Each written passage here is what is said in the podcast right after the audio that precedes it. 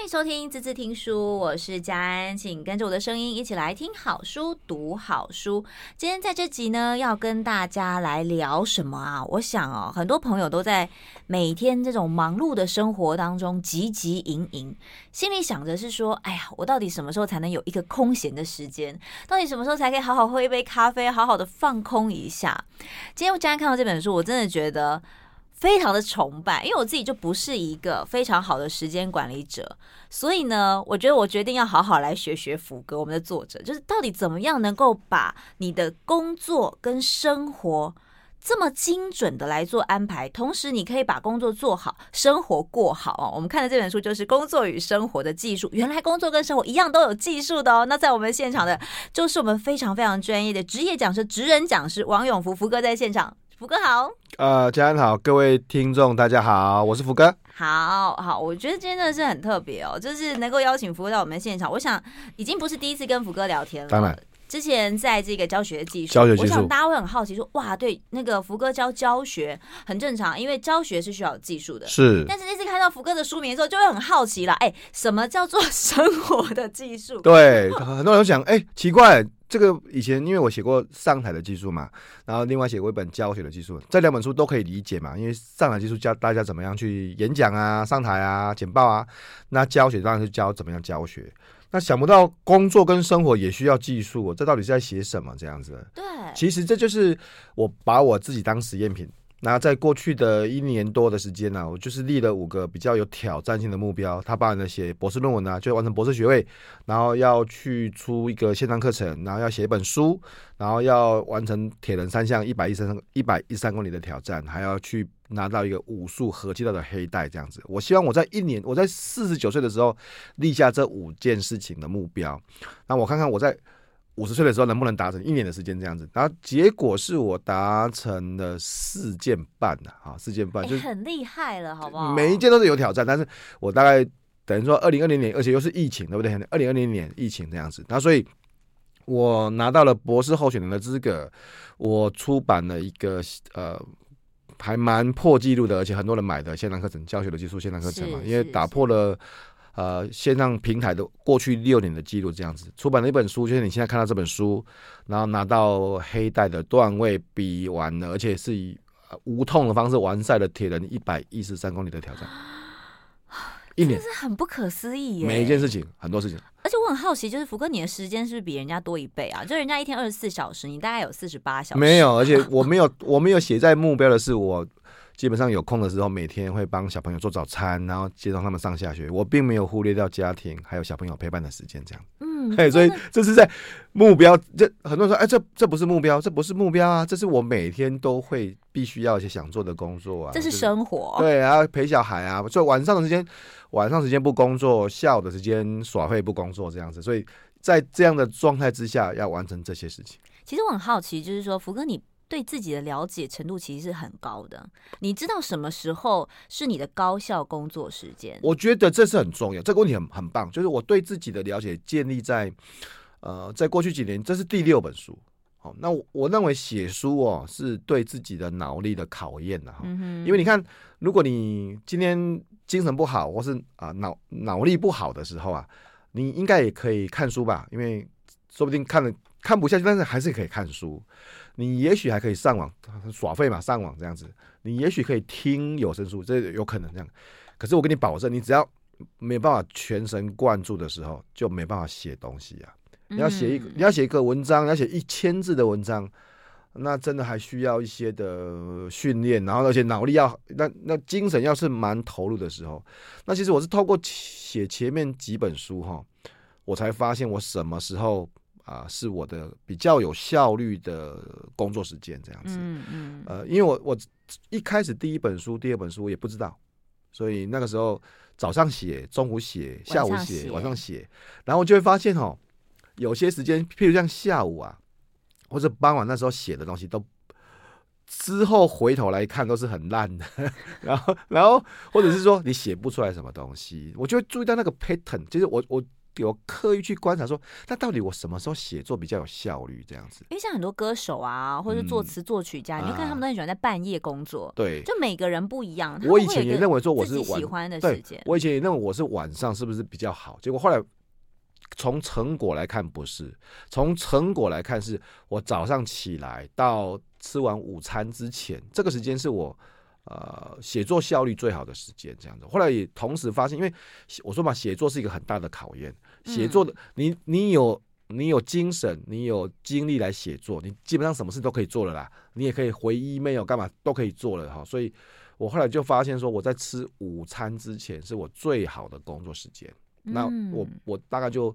大概比较清楚的知道我的黄金有效率的工作时间这样子啊，是，所以福哥等于就把自己的这个黄金效率的工作时间拉出来。事实上，你看他下午在耍废啊，福哥都很开心跟我说，没有，我跟你讲，平常下午的时间我就是在耍废，不然怎么有时间泡咖啡啊、煎牛排啊，对不对？对，你怎么办到的？但是前面你其实已经很认真。嗯很集中、很有效率的完成六个小时的工作。很多人想不对啊，早上开始怎么是六个小时？因为你看早上九点上，可能八点九点上班。对啊，很多人上午一下就结束了。送小孩对，上午一下子就结束，这是一个关键字。我以前也是这样子觉得，因为呃有小孩之后，送完小孩是九点，然后到中午吃饭十二点，才三个小时，三个小时很快就结束了，一眨眼。那我怎么样增加这一段黄金工作时间？第一个想法很简单啊，就简单啦、那我就晚点吃啊，晚点吃。所以本来是十二点吃饭，我就变成一点吃饭，那变成一点半吃饭，甚至有试过两点吃饭，但两点太饿了，后来受不了，所以大概一点到一点半的时候会吃饭。那你看早上就从九点到一点半，或者一点就四个小时，四个半小时，对不对？那还有什么时间可以用？啊，有啊，在小孩子起床之前。哦，对不对？我的我的孩子呢，一般七点起床了，一般因为上学小七点起床，那我就是我六点起床怎么样啊？可以，但是呢，六点起床其实有点晚，为什么呢？因为还晚啊，因为因为因为孩子有时候会因为我起床的时候，他他们也快醒，哦、他也快醒了，对，他也会起来，这是第一个。第二个是你六点起床，你刷完牙，然后搞完泡完咖啡干嘛？孩子也醒了，差不多了啦，差不多了，所以我就试着更早五点半，五点半还不错。五点半还还不错，五点半我大概一般我有个起床仪式嘛，哈，泡咖啡啊，洗个澡啊，让自己醒过来。半个小时过去了，那这样子这还有一个小时可以工作，我觉得不错哎、再早一点，五点，所以我我后来大概再试试过五点，现在是我大概平常的 average 的时间。嗯。然后我大概五点半会进入到工作状态，我泡完咖啡，然后洗完澡，让自己苏醒一下，很开心的开始了。一天的工作，那那个大概有一个半小时的时间，可以很专心的投入，而且没有人吵我，不不会有任何人吵我吧？不可能的，不不会有电话，什么都不会有。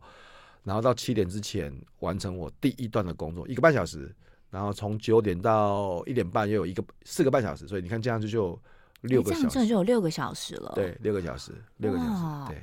好，我我其实很好奇哦，因为其实呃，福哥在新书里面提到很多这个包含时间跟你的工作怎么样分配，包含你的这个番茄时钟，对番茄钟，对对，怎么怎么做到的？其实很多人听到番茄钟是从那个唐凤哦，我们的科技大臣唐凤，然后谈到番茄钟。我最早其实也听到这个番茄钟，那那时候我不喜欢番茄钟。因为我以前工作都有计时的，因为计时让自己。哎，打个岔，我觉得福哥真的是我看过最会计时的老师。他连在教学的现场，他都会计时；同学在作业的现场计时，计时对。然后要回答的速度计时。那因为计时的话，其实我我我的看法其实很简单，计时你不要把它想的那么严肃嘛哈。计时你你就你可不可以想成说你有个秘书在提醒你过了多少时间？嗯，OK 吧？就是，比如说我今天在高铁上面，我想要工作，那我又怕我坐过头，或者我怕我睡过头，那我就计时嘛。我就，譬如说我从我知道从台中到台北是五十一分钟，然后我就计时四十九分钟，多两分钟可以收东西，这样，那我就可以专心的投入，我不用管我现在在哪边啊，因为快到的时候会有一个秘书，就是我的计时器会提醒我。我的我的想法是这样子的。嗯，那我一以前都有计时，我可能每十五分钟计时一段，那我只那我只。自己知道说十五分钟大概经过多久这样子哈，然后做多少事情。后来我看到番茄钟是二十五分钟，嗯哼，重点是要休息五分钟。我觉得这好短哦，二十五分钟工作，然后就休息五分钟，这样子好像没有做什么事情就打断了这样子。后来我发现最重要的不是多久休息几分钟，而是番茄钟是你一天去统计你大概这种你大概可以完成几颗番茄钟。嗯，举个实例啊，像我写，我现在写博士论文嘛，哈，写博士论文有时候是有点啊烦的事情，这样子啊。那你你说你一天到底有写多少博士论文？其实也很难说嘛，很难量化嘛。那你至少可以统计说，我今天写了几颗番茄钟。比如说我今天哎不错，我今天有效率的完成三颗番茄钟，就是我投入了一点五个小时在论文的写作这样子。然后我今天。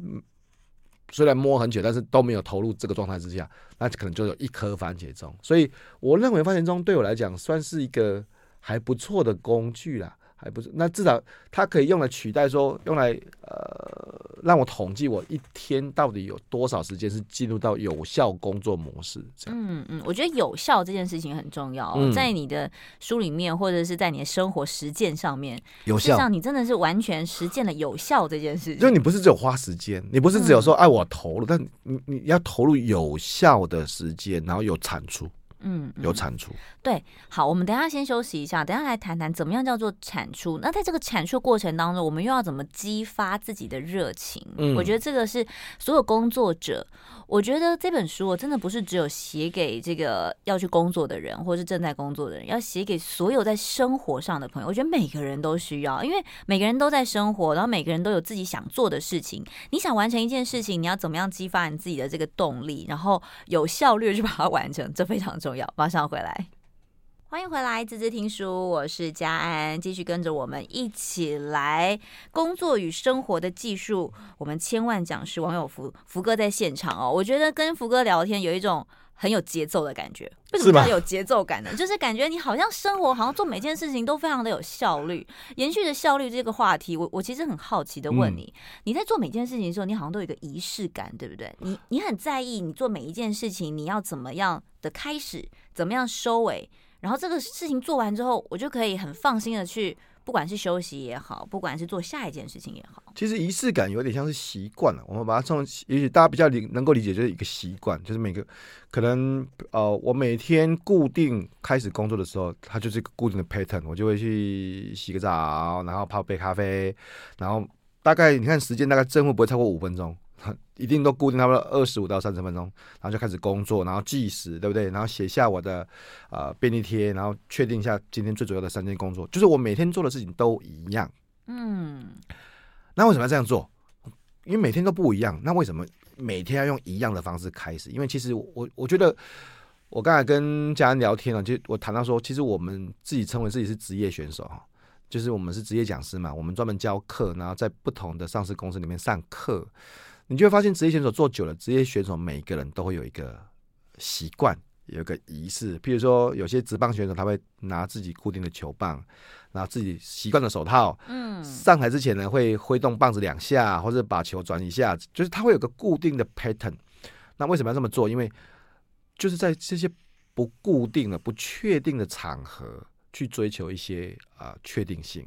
其实是习惯跟仪式的感觉，就是我每天，我每天可能今天的挑战，今天的日子不太一样。我知道今天每一天都是一个新的一天嘛，嗯，但是我每一天从一个固定的样子开始，嗯，我会在每一天不同的挑战里面有一些确定性。我知道今天好，今天可能今天的任务不一样，今天的状态不一样，这我知道。今天可能有好的，有不好的，这我也知道。可是我每天从一个同样的样子开始。也不是那么严肃啊，就是我说嘛，我每天洗个澡，泡杯咖啡，然后写下今天我最重要想要做的三件事情。嗯嗯嗯，哎、欸，这可能要对于嗯、呃、比较偏自由工作者，其实它是一个很好督促自己的一个方法，对不对？呃、欸，其实。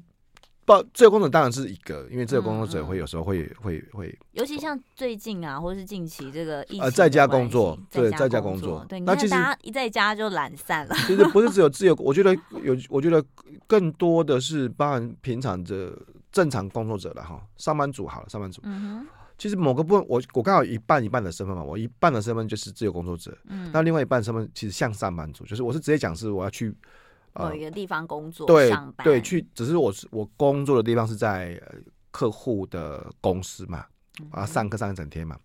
那其实你会发现呢，我们现在每天因为有很多的讯息，有很多的不同的要求需求会找你这样子，你每天会不断的被外在的刺激分心呢、啊。为什么要先写下来？就是你要先确定一下，所以今天一整天我到底有哪三个是我最重要要处理的事情？不然你就会发现了，你一到公司，好，你是上班族，一到公司，email 一打开，就开始有很多不同的注意力会会去抓住抓住你的注意力嘛，你的长官、你的同事、你的很多地方都会抓住你的不同注意力，然后你就会散掉了。嗯，你反正没办法聚焦在你想要完成的目标。所以，其实对于列出计划，对福哥来讲是很重要的一件事情。可视化，把它把它写出来，这样子。嗯嗯嗯，好。不过回到技术这个层面来讲的话，其实你看教学有技术之外，工作跟生活它也是有技术的。那我们就很好奇啊，其实福哥你在做这么多的工作事项目，而且你心里又有这么多想要做的事情，你刚刚讲了你对这一年有多么的多的期待。好，不管你完成了多少，新的一年你一定有更多的规划跟目标嘛。是。当你列出来之后，你要怎么样让自己哇？很多人都是三分钟热度啊。我讲出来之后，我就。我就哎、欸，好了，没关系啊，明天再说。哎、欸，好了，没有关系啊，我们这个下次再再做。我觉得怎么样能够发挥自己的这个专业跟热情，我觉得这个很重要。我我当然我觉得，我觉得刚才啊，佳安你谈到一个东西，你对自己是不是够了解了？嗯，就是说，嗯、呃，有些事情是你想做的啊，想要去追求的。其实，包含我书上有谈到说，你。知不知道你的人生的五十个梦想这样子，每一年要去更新你的梦想是第一个。那你知不知道你的天赋、你的专长？你知不知道你擅长什么事情？你你你知不知道你的黄金工作时间？你知不知道你要追求什么事情？好，如果我认为不知道是正常，啊，不不不知道才是正常，大部分人都不知道这样子。那我也许比别人幸运的就是我可能过去的这些工作的的历练啊，过去的这些自我追求，我也许。大概能够回答得出来我，我我我擅长什么，我不擅长什么，嗯、什么是我的黄金工作时间，什么不是我的黄金工作时间，我想要追求什么，什么不是我想追求的。其实这些问题，你如果你问我，我是答得出来的。嗯，那我写的这本书其实有一个很很很大的核心是，我之前也在台大哦，在台大有一个学生问我说：“哎、欸，老师老师，那是不是一定要像你工作这么多的？”变换，然后要有要去要去上什么潜水执照啊，要去学武术啊，然后去学音乐啊，煮菜啊，这样才叫做精彩的生活。其实这个，问题问的很好，欸，哎，这个问题很好，这个问题很好，这个问题，我觉得这个问题真的很好。我就说不是，我觉得精彩的生活就是你达到你自己要的期望。嗯哼，啊，所以现这个时候我就反问你一个问题：那你的期望是什么？对，因为很多人对于自己其实想要什么，你不知道啊。所以你不是你的精彩的生活，不是我的精彩生活嘛？对不对？你不用过我的生活啊。但是我我只有一个问题，那请问你自己对精彩，你自己对生活目标，你自己对生活追求的定义是什么？你都没有写过，你都没有想过。那大部分也许想了一下嘛。所以我的书上有告诉大家说，你要列出你每一年要列出你人生的五十个梦想。我说的是每一年，然后。每一年先列出五十个这样子，那为什么是每一年？因为每一年的目标可能不太一样，每一年会达成一些，或是不达成一些，每一年会有不太一样的状态。我要你列五十个哦。对，其实五十个还蛮多的，对，不容易吧？其实，对其实你看，很多人讲啊，那个什么五子登科啊，对不对哈？什么钱啊、房子啊、孩子啊，那才五个而已，那才五个而已，你还有四十五个要列的。所以，如果你列五子登科，那对不起，那只占五个而已。那这四十五个是什么？那就有意思了。大部分人会列到二十个，他不就停下来了？嗯。如果我要你一一定真的要达成这个五十个，你就开始想啊，那我以前有什么东西我想过的，然后没有，做到，对，没有继续的。嗯。有没有什么是我以前真的很想做的，但是因为说不定是很小的梦想，哎，说不定很，大家千万不要把那个梦想想想得太大，呃。因为要列五十个嘛，就是什么都可以列嘛，五十个啊。嗯嗯、所以我曾经写过什么？我曾经写过说，对，我曾经写过说我要去啊，比如说我我我今我就写我今年了，我今年二零二一年的，我就其中一个就是我想要去啊澎湖潜水，嗯，啊这一个啊，这是一个我想要嘛，我就想要啊，没有为什么？我其中一个我说我想要每个月带我家人去露营一次，嗯哼，这也是一个啊。没有人规定你一定要写的好像很 serious 这种东西啊。我想要，比如说，我想要，我想要，我想要再去，我想要在五十二岁，明年也要比完铁人终极挑战这样子啊。假设是这样，Wow. 对。那那我我的意思是，你要先知道你想要往哪边走啊。嗯，会不会走，会不会走得到，那不重要嘛，那还好啦。就是你，你至少先要知道我要往哪边走，什么是你真的想要的。先把想要列出来，然后再来去规划，说你该怎么去做到。规划跟做到的方法，我书上面有跟大家分享，我分享我怎么样有效率的去执行啊，包括周行事历啊、每日计划，好，这些都是细节的。但是我觉得。对很多人最大的障碍是他连他想要去哪边都没有想过了。嗯，真的哎，我觉得光想这件事情，大家勇敢做梦好不好？勇敢为自己列一。我又没有要你跟我分享，对不对？你自己藏起来没关系啊，没关系啊。你至至少你为你自己花个一个小时、两个小时，其实要花有时候一天写不完，要写个两天。毕竟五十可有点多。对，真的有。所以你你今年最应该为自己做的第一件事，就是先写下你的五十个梦想。嗯，真的，我觉得当你把自己的梦想列出来，你就更对自己有更深一刻的了解。原来我曾经对啊，你你有时候你现在做的事情，或者你你有些梦想，你已经忘记了。对啊，真的是会忘记，会被淡忘。我我很好奇，福哥，你为什么会想要去学做咖啡？哦、呃，你自己喜欢喝咖啡，可是你看很多人都爱喝咖啡，但没有人想要去很专精的用十五分钟去做一个 三倍的 espresso。我好想喝。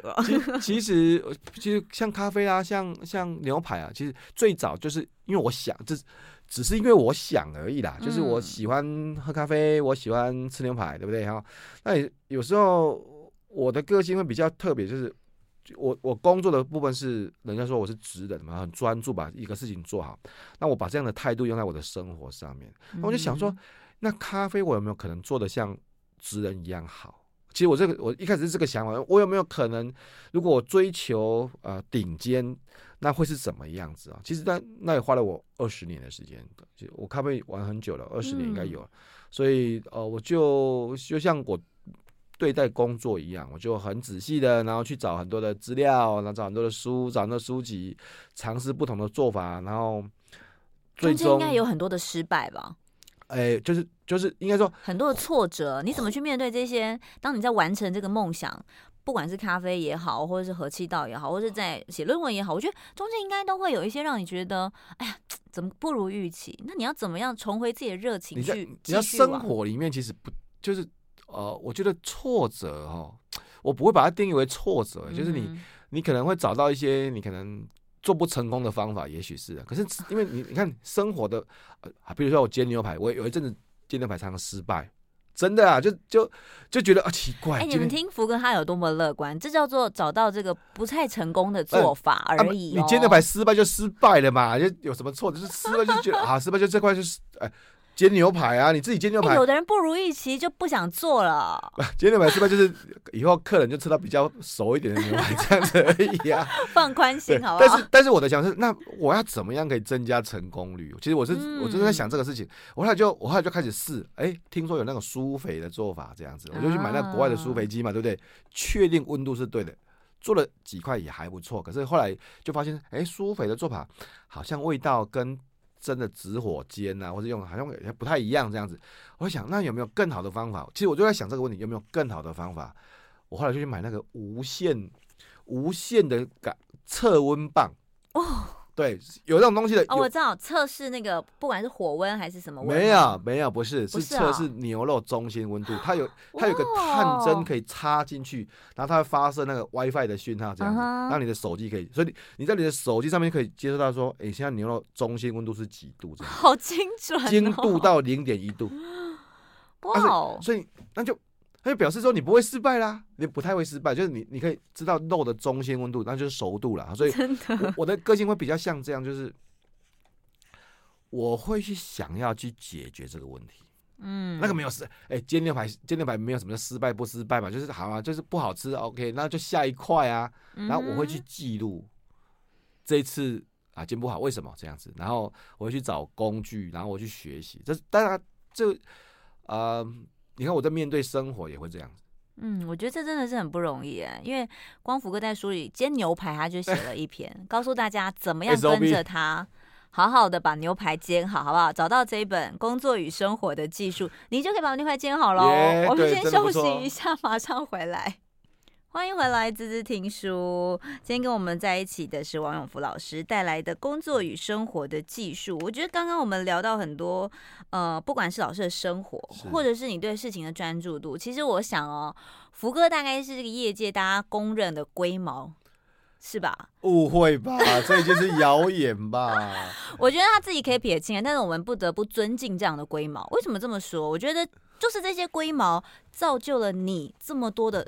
成果，因为你想哦，刚刚你提到的那五十件事情，如果没有你的龟毛跟自己的这个恒心跟毅力去督促自己，你要怎么样把这些事情做到？而且每件事情还可以做到好。我觉得这边有个前提，先说到龟毛这个事情，因为我的书啊，那叶秉成老师啦、宪哥啊，推进去都乱写啊，那 写什么什么龟毛啊，什么机车啊，什么我看过最龟毛的人这样子。我严格说起来，我只同意说我。对我在乎的事情，也许有一些的要求了哈。我对我、嗯、啊，那这边有个前提嘛，前提是我在乎的事情啊。我们可以举个实例，也许比较清楚哦。就像刚才我们在聊咖啡嘛，对不对哈？那很多人说啊，你咖啡大师啊，我说你误会了，你误会了。咖啡我只对一件事情有研究，就是 espresso。嗯哼。那如果你是什么手冲啦、SION 啦、滤泡啦，我都接受。就是我什么都，你给我，你给我任何的超商咖啡什么，我都接受。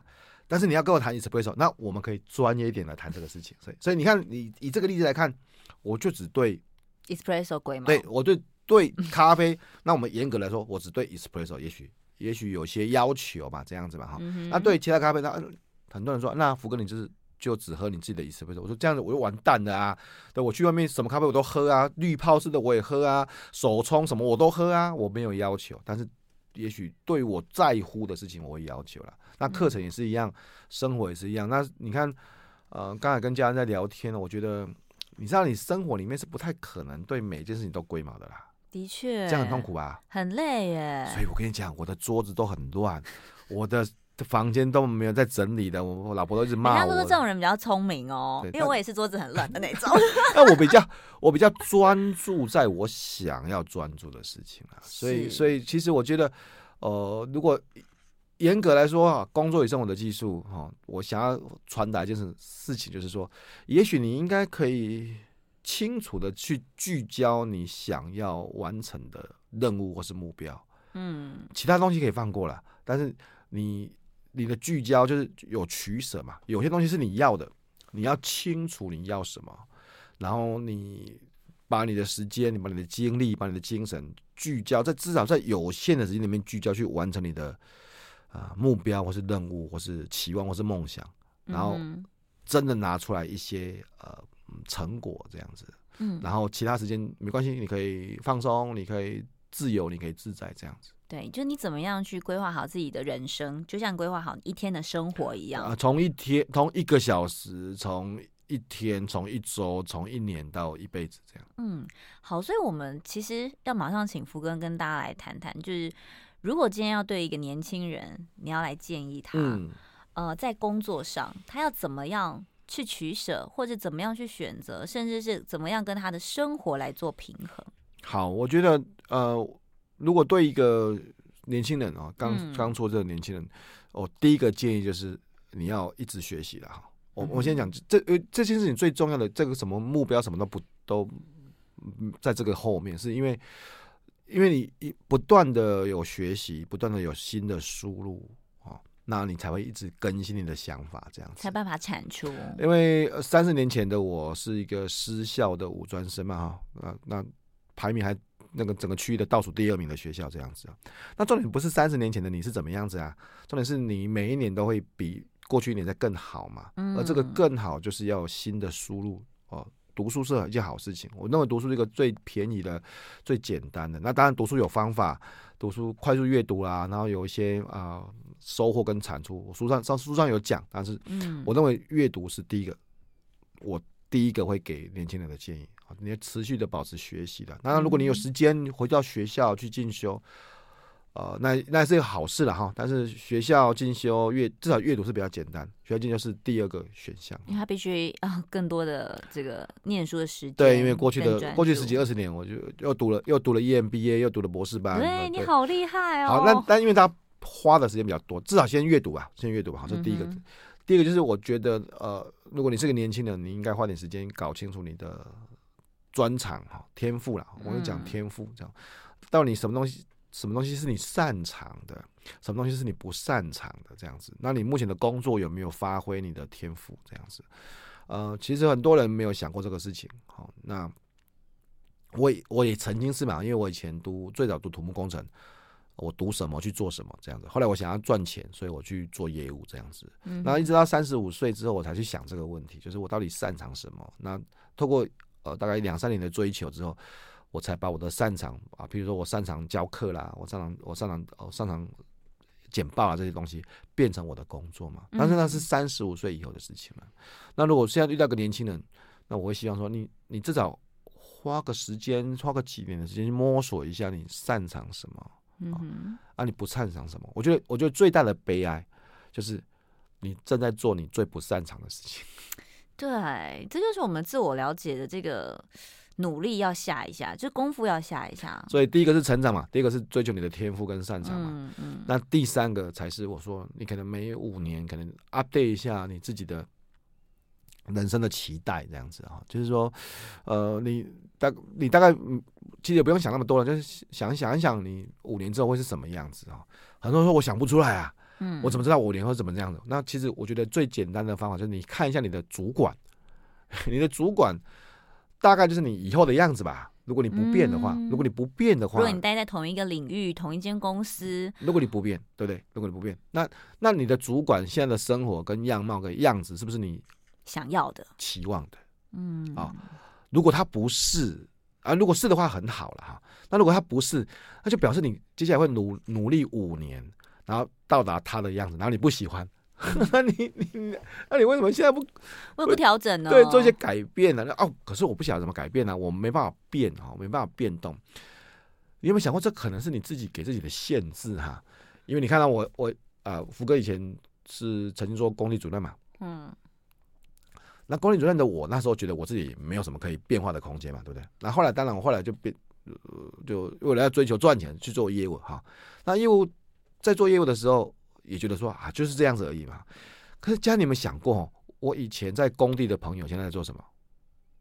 在工地呀，对啊，是吧哈？那我以前在业务的朋友现在在做什么？继续在业务界啊。那前提就是你都可以觉得自己没办法改变，其实你都有很多变化的可能性。